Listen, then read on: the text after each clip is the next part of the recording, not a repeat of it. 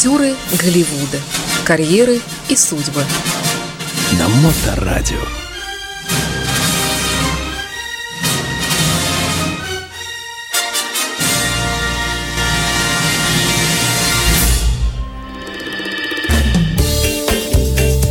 Доброе время суток. Э, начинается программа «Актеры Голливуда» или «Дневной сеанс». В эфирной студии писатель и специалист по кинематографу Соединенных Штатов и всего мира, Специ... и всей планеты Земля. Специалист по кинематографу. Это вообще-то это что-то такое, близко к Нобелевской премии.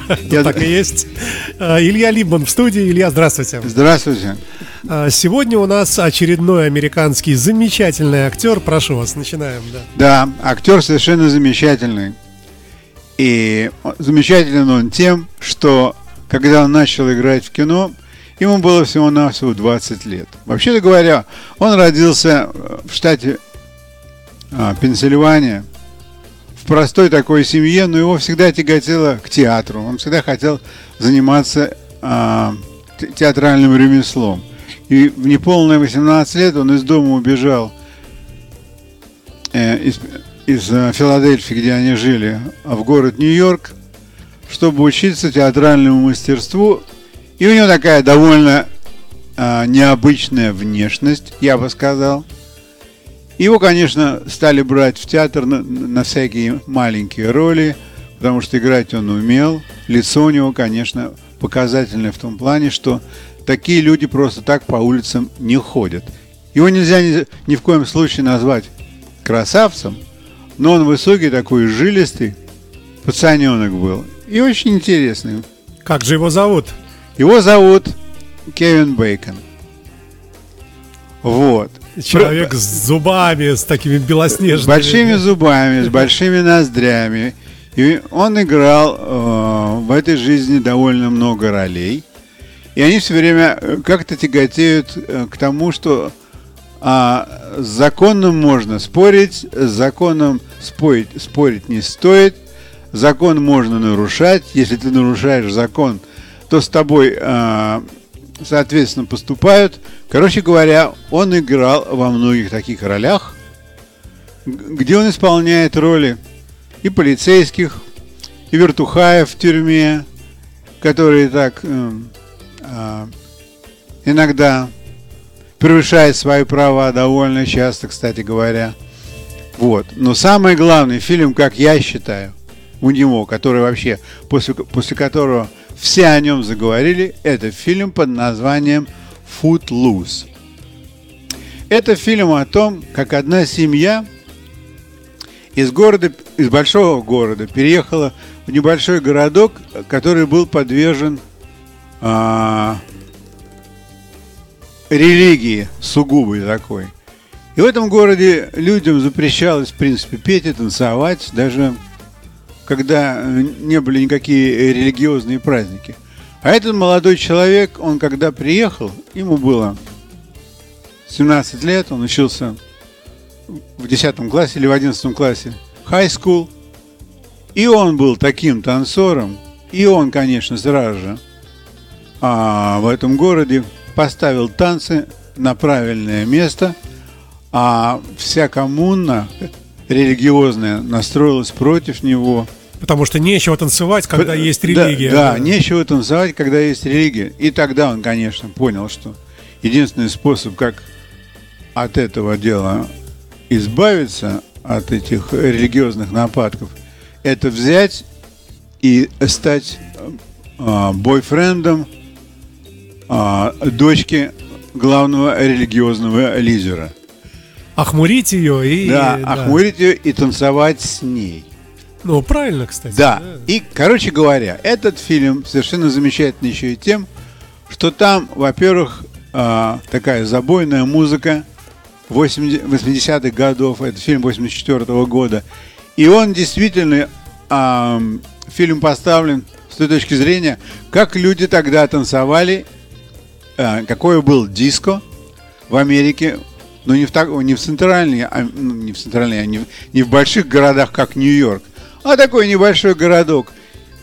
И как там все это происходило, и, конечно, людям, скажем, из большого города, как Нью-Йорк, смотреть на такое кино было очень интересно, потому что, с одной стороны, вроде эта тема такая, что в Нью-Йорке никто не может людям запретить танцевать. Там в Нью-Йорке есть такая студия 54, где люди танцуют до сумасшествия вообще-то. Вот, и, и никто их не останавливает. И, и полно всяких диско-клабов. А здесь вот через какие тернии приходится идти простому пареньку, он, в общем-то, ничего там не продвигал, никакую наркоту там не выпивал. Он просто танцевал. Вот у него из него так веселье перло и перло себе. Короче говоря, этот фильм поднял на рога а, всю Америку. В том плане, что люди посмотрели так вокруг и сказали, ребята, а разве мы не в таком городе живем? Мы же живем точно в таком же дерьме. И, и, и началась и, революция. И началась, револю... началась культурная революция. Вы не поверите мне, что именно так это и было. Я помню, что я читал статьи, какой шум произвел этот фильм на жизнь а, негородских комьюнитис. То есть там люди схватились, а мы разве, а чем мы хуже или чем мы лучше? Это же прямо как про нас. А прически смотрите какие. У нас же ребята точно так же причесываются и, и стригутся. И на них родители орут. Короче говоря, это была настоящая революция. Этот фильм смотрело сумасшедшее количество людей и не по одному разу. Потом, конечно, все начали учиться танцевать, как в этом фильме танцевали. Потом этому человеку, а, Кевину Бейкону, не давали нигде проходу. То есть он когда приходит после, когда двигал этот фильм, то все было нормально, конечно, еще. Пока еще все не посмотрели. А когда все посмотрели, его стали таскать на телевидении на различные программы. И бывало, что в одно утро ему нужно было быть на двух, трех, а то и четырех программах. Давать интервью, как он снимался, о чем этот фильм, как ему это понравилось, как он такой молодой и такой успешный. Короче говоря, и всегда просили и всегда просили, чтобы он потанцевал в студии. То есть, ну что мы, это дубль был или что там у него? А, какой-то стантер за него работал. И вот он уже такой уставший там. А, вспотевший. А потом уже и пожилой. А, да, да, а потом уже и пожилой, потому что годы шли. Его спрашивали в других фильмах, то есть как он снимался в других фильмах как это было, как то было. А потом говорили, а помните, вы снимались в 84 году в фильме «Footloose»? Вы еще можете так танцевать? А ну-ка покажите нам. Это хорошо, что он очень атлетического сложения. И я даже пару раз играл с ним в ракетбол на одной арене. У него рост где-то под метр восемьдесят, и весил он примерно килограммов 67-68. Совсем худой. Очень худенький. Он Жилистый. Он двигался как молния. То есть ему было все равно. Его можно было поднять полночь за полночь, говорит, танцевать. Он шел и танцевал. Я напомню, что речь идет об артисте Кевине э, Бейконе. Ну, если кто присоединяется по ходу дела. Да, конечно. Эфиру, да? Посмотрите, пожалуйста, на его фотографию. Вы все его узнаете. Потому что, во-первых, он снялся в этом фильме, но самый первый фильм, в котором он снялся, и после которого появилась такая а, настольная, настолка, настольная игра салонная под названием «Шесть шагов до Кевина Бейкона» или «В кругу Кевина Бейкона». Игра эта из себя представляет вот какую вещь. Называют двух актеров, один из которых Кевин Бейкон, а другой актер, неважно какой.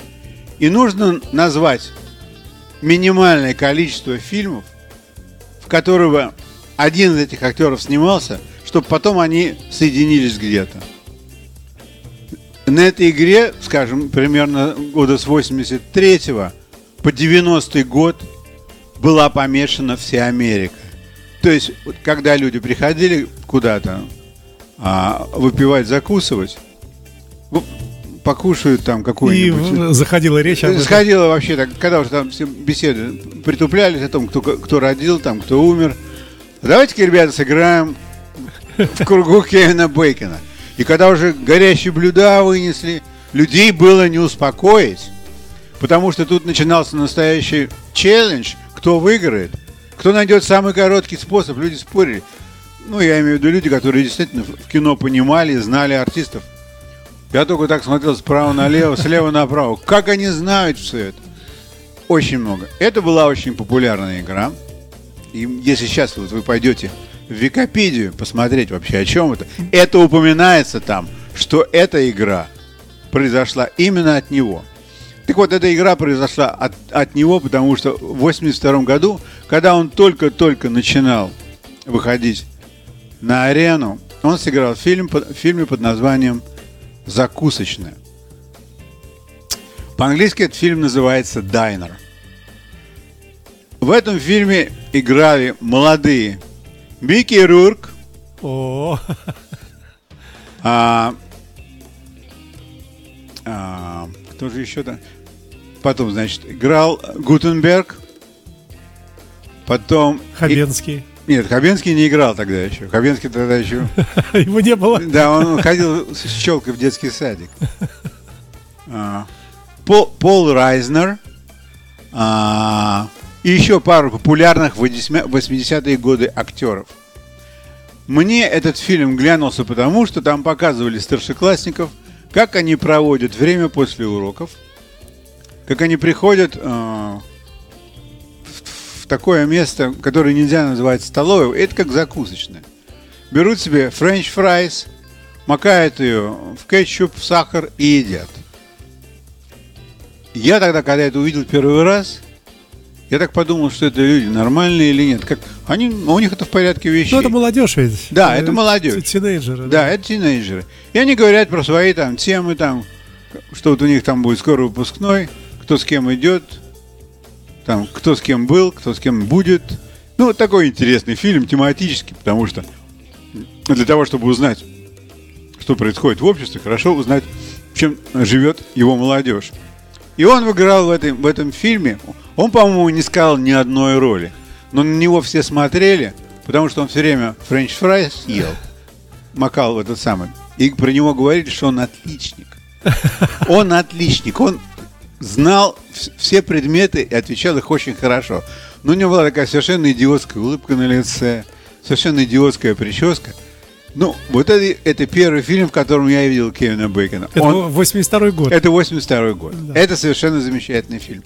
Да, там играла Эллен Баркин, про которую мы вели речь два с половиной года тому назад. А, знаменитая актриса, которая в жизни добилась очень многого. И это был ее тоже первый фильм. Вот.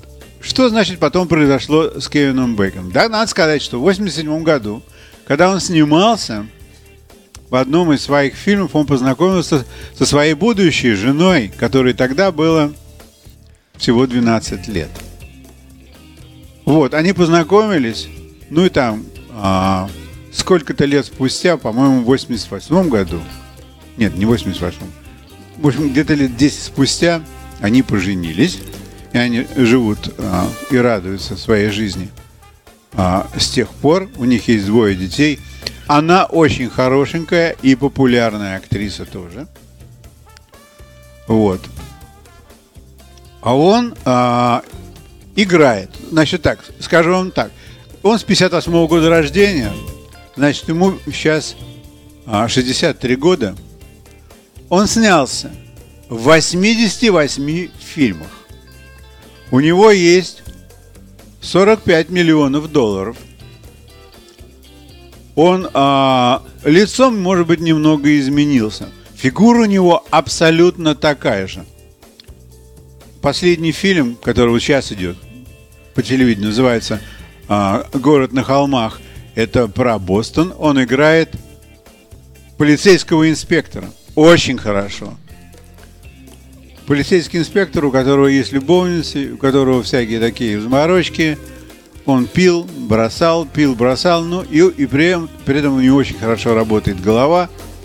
Фильм интересный, это уже сейчас идет, по-моему, это последний третий сезон. А разве это не отдельный фильм, э, как, как фильм, это сериал, да? Это сериал, да, это, Ага. Да, это, сериал. это сериал. С, Я- с 2019 С 2019 года. Я посмотрел два сезона, два сезона, последний сезон я еще не смотрел. Что и как. Но смотреть на него очень интересно. А что за город на холме? Лос-Анджелес какой-нибудь? Нет, Нет, это Бостон. Бостон, да. Да, Мгм. это Бостон. Он, кстати говоря, очень любит фильмы про Бостон. А, есть такой фильм, называется «Тайная река», в которой он играл вертухая в тюрьме, который был в свое время насильником. И когда там идет одно расследование полицейское, это дело выясняется, и спустя много лет его ловят и наказывают. Вот. И он был совершенно замечательным вертухаем. Посмотреть на него, он прямо само зло. Он такой худенький, у него такие раздувающиеся ноздри, это фуражка. Как он издевается над мальчиками. У него хорошо это получалось. Убедительно. Очень убедительно. Я помню, что там люди кино сидели, ах ты сволочь, говорили. Так вот. То есть это он настолько хорош. Вот, ну, что сказать. У него а, а, есть пару наград, один Golden Globe, од- один Бафта. А никогда его не баллотировали на Оскар. А, но я думаю, что он особо много не страдает, потому что работа у него есть. Да. Да, у него есть э, звезда э, на да, у него, конечно, Славы. звезда на асфальте, конечно, есть. Я номера не помню, но там, да, звезда у него есть, конечно. Я на фотографию смотрю. Я звезды. понимаю, что на фотографии смотрите. А, а, что еще интересного-то про него происходит? А? Жив курилкой, слава богу. И- Да, ну, конечно, то, что он очень здоровый физически, это, конечно, благодаря физкультуре и спорту. И то, что у него такая хорошая жена, которая от него никуда не бежит. Вот, что я хотел рассказать вам про актера по имени Кевин Бейкон. Пожалуйста, смотрите фильмы с его участием. Некоторые из них немного страшноватые, но все равно имеет смысл посмотреть, какой бывает ужас в Америке. Илья Либман, писатель в программе «Актеры Голливуда». Спасибо большое, Илья. Пожалуйста. И э, до ближайших но- новых встреч, в которых э, мы не сомневаемся.